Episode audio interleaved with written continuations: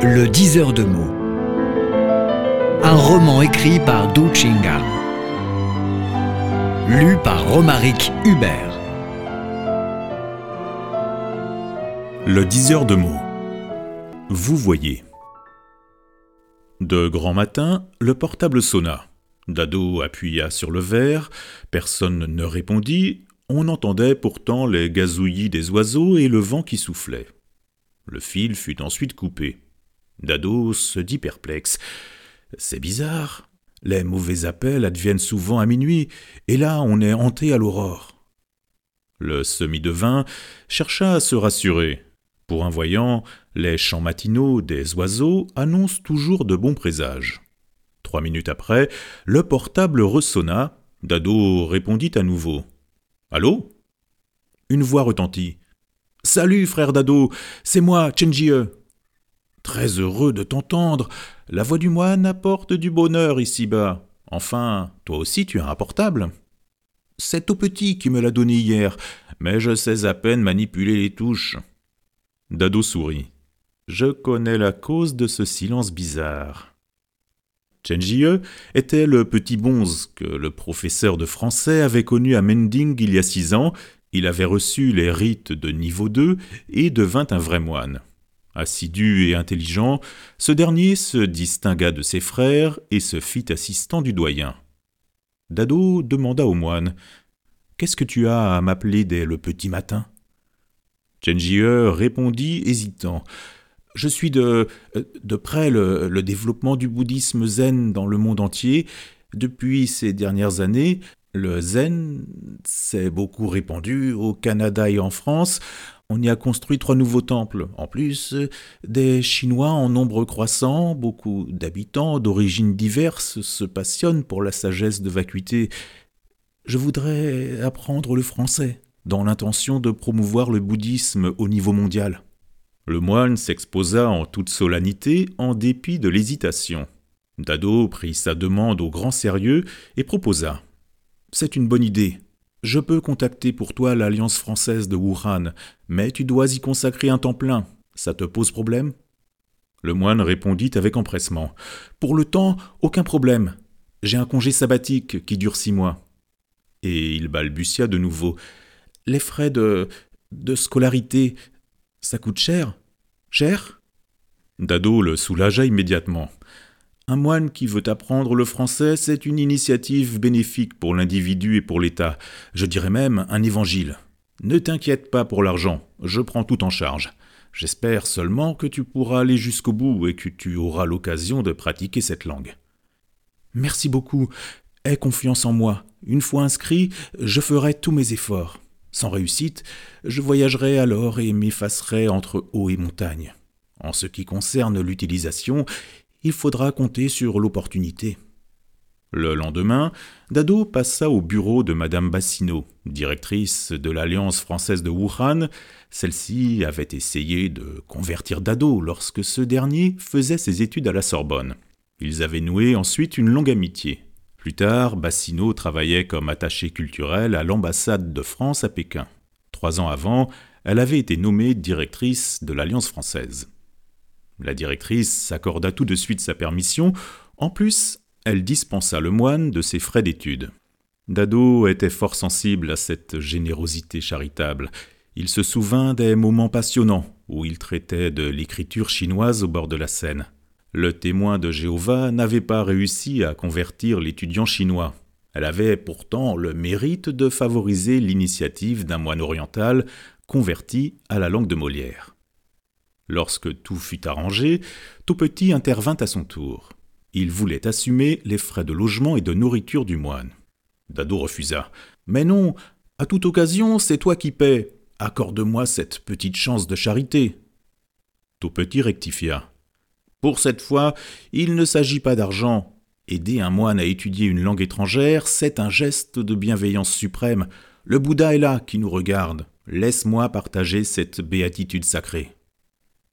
Dado savait que son ami croyait à la rétribution causale propre au bouddhisme. Il n'insista plus. Les deux sponsors se répartirent le travail. Le professeur de français s'occupait des études du moine, Le riche marchand prenait en charge tous ses frais de séjour. Avant de chercher Dado, tout petit avait fait libérer pour Chenjie un studio situé à proximité de l'Alliance. Le marchand immobilier fut avantagé. Il possédait de nombreux logements à Wuhan. En robe de moine à la tête nue, Chenjie descendit à pas sûr de la montagne. Lors de la distribution des classes, on rencontra un petit embarras. Les lecteurs français étaient pour la plupart des femmes. Elles s'embêtaient au sujet de l'appellation. En classe, nous tutoyons nos élèves, mais ça nous gêne de tutoyer un moine. Avec ce dilemme, on ne peut pas bien faire les cours. On se renvoya la balle. À la dernière minute, le moine fut inséré dans la classe de Raymond qui, contre les conventions vous voyez, nine le moine. C'est un haut respect accordé par un Français envers un religieux oriental. À l'école de français, Chenjie formait un paysage particulier.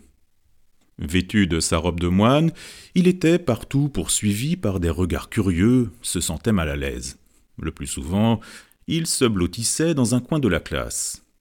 Lorsqu'il fut appelé à répondre aux questions, une vingtaine de regards se dardaient sur sa tête nue comme autant de poignards. Trop nerveux, le moine balbutiait à chaque fois qu'il prenait la parole et devint à la longue un élève retardataire en oral. Le moine ambitieux s'énervait, mais ne renonça pas à ses efforts. Il se disait Un bonze qui récite bien les sutras parviendra à mieux apprendre le français. Dado suivit de près Cheng Jie au long de ses études. Il était sûr de sa future réussite. Et pour cause. Le moine laborieux avait une belle prononciation il maîtrisait bien la grammaire et le vocabulaire. Ce qui l'obstruait, c'était la haute tension causée par sa tenue religieuse. Le professeur expérimenté conseilla donc à son ami À partir de demain, tu ôtes ta robe de moine, tu t'habilles en laïque. Il fait froid, tu portes un chapeau. Je te propose un prénom français David. Chen Jie interrogea Si on transcrit ce prénom en chinois, quels sont les caractères équivalents? Da Wei. Jie interpréta de lui-même les deux mots. Le premier est grand. Dans le zen, ce terme est souvent associé à la sagesse de vacuité. C'est un bon mot. Le deuxième veut dire sauvegarder. Il correspond à ma quête spirituelle. Dans ce monde perturbé par les désirs démesurés, je me charge de sauvegarder la doctrine du bouddhisme et de la faire irradier dans le monde entier. Ce prénom français me va à merveille, je le prends. On allait sortir de l'hiver, les premiers bourgeons annoncèrent le printemps. Le lendemain, le moine apprenant changea de tenue. Raymond le tutoya, les regards poignards disparurent. Le bonze réussit à désenchaîner ses bras et ses jambes, se montra plus actif en classe. Il s'exprimait en français à tout propos, osa même aborder les belles lectrices aux cheveux blonds et fit de grands progrès en oral. Au bout de trois mois, il se classa premier dans sa classe dans toutes les matières. Au quatrième mois, le moine parlait couramment français en maintes circonstances. Les lecteurs aimaient beaucoup bavarder avec lui. On l'invitait au café, au restaurant et à des soirées, posant sans cesse des questions sur la vie au sanctuaire. Jie leur répondait bien en français, de façon claire et vivante. À la fin du semestre, le moine doué en langue dépassa de loin ses camarades. Vint l'été aux fleurs épanouies. Les trois amis intimes se rencontrèrent dans une maison de thé. On bavardait cordialement. Petit s'informa en souriant sur le séjour du moine dans le bas monde. Je ne te pose pas de questions sur tes études. Dado m'a dit que tu es le meilleur élève de l'Alliance française depuis sa fondation à Wuhan. Ce qui m'intéresse, c'est ta vie quotidienne. À l'école de français, tu rencontres chaque jour des jeunes filles éblouissantes, des brunes et des blondes. Comment peux-tu garder un cœur paisible? Chenjie répondit franchement. Le cœur du moine est composé de chair comme tout le monde. Au début, la tête me bourdonnait. Je ne savais plus où poser mon regard. Heureusement, le doyen m'a transmis l'art de voir les eaux. À renfort de cet art, je peux garder la sérénité. Mais comment voir les eaux? Poursuivit au petit. À la rencontre d'une belle femme, je vise à l'essence. Je vois le squelette au lieu de m'attarder sur la peau. Dado reprit la parole. C'est un tour très efficace, comme un rayon X. On saisit les os à travers la chair. Transpercées par ce regard, toutes les belles, blondes, jaunes ou noires se présentent en ossature. Frère Dado est prédestiné au bouddhisme. Il a dégagé l'essentiel des choses, commenta Cheng Jie, qui changea ensuite de cap. Je dois ma réussite en français à votre soutien généreux. Le moine se passe de vin, je profite du thé pour vous adresser à tous les deux mes remerciements les plus sincères. On trinqua avec du thé, on but en toute tranquillité. Il soufflait un vent réconfortant, sur le ciel bleu flottaient trois flocons de nuages blancs. À la cérémonie de clôture organisée par l'Alliance française, Chenjie monta à la chaire en habit de moine. La directrice lui remit en personne le certificat de fin d'études et déclara Je vous remercie, David. Vous avez illustré la langue française avec la sagesse du zen. Le moine, tout ému, prit la parole en français. Je dis un grand merci à madame Bassino, à tous les professeurs qui m'ont donné des cours. Le français a ouvert une fenêtre pour moi. Il m'a indiqué une nouvelle route. Je vais utiliser cette langue pour faire rayonner le bouddhisme zen. En concluant, il joignit ses deux mains à la hauteur de la poitrine et proclama à haute voix Amida, que le Bouddha nous préserve. On l'applaudit chaleureusement. De retour au temple, Chenjie continua d'apprendre le français en autodidacte. Chaque matin, il lisait un texte à haute voix, révisait le manuel le soir. Un an plus tard, il se perfectionna de nouveau à l'université Jiangdu pendant un semestre. Il était extrêmement fort à l'oral. À partir de l'an 2010, Mengding recevait régulièrement des touristes francophones. Le moine avait plus de temps de pratiquer la langue de Molière. Il avait traduit en français les prospectus du sanctuaire. Par un jour ensoleillé d'automne, on accueillit au temple une délégation d'écrivains français. Le moine, confiant, vint à leur rencontre, salua les hôtes en français impeccable. Bonjour, mesdames, messieurs, vous êtes les bienvenus dans notre temple. Les cultures sont différentes l'une de l'autre, mais les sagesses se rencontrent. Dans les montagnes, on trouve des chemins qui mènent au salut.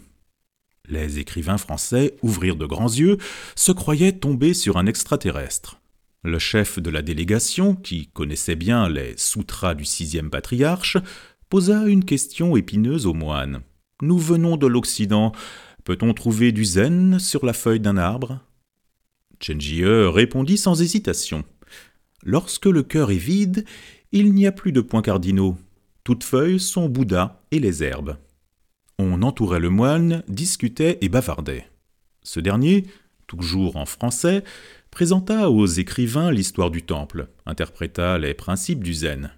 On le suivait au fil des images concrètes, tantôt grimpant la montagne, tantôt descendant au bord du lac, au détour d'un fleuve, on revoyait la montagne, qui disparaissait dans les nuages gorgés de pluie.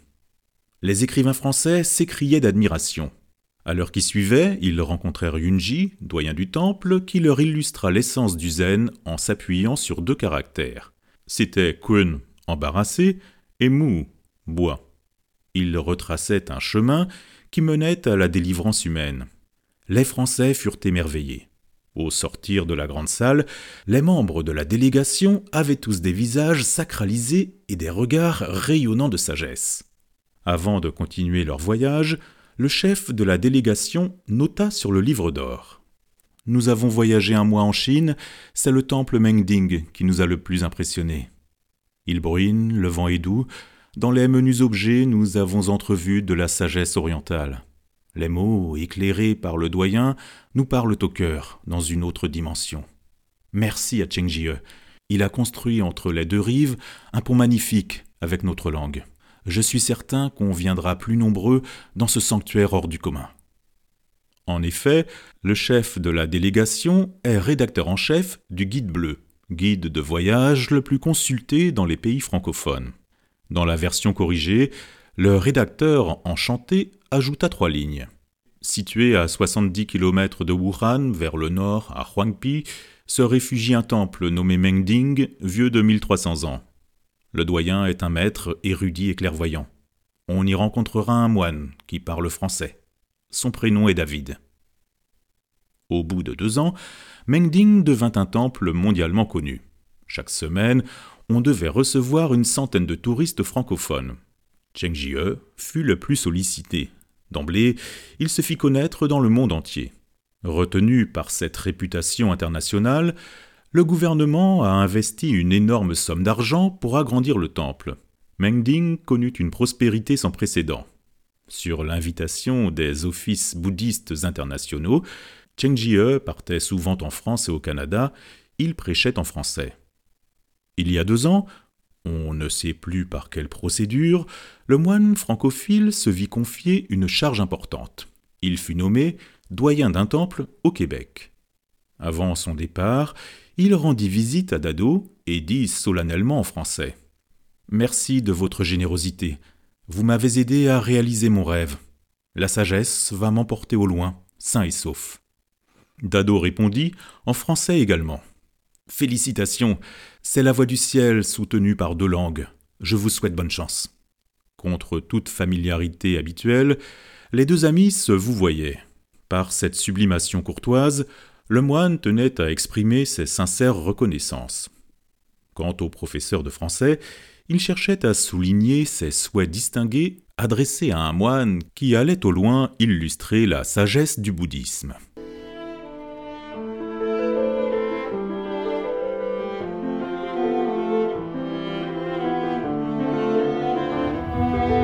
Le diseur de mots. Un roman écrit par Du Chingal. Lu par Romaric Hubert.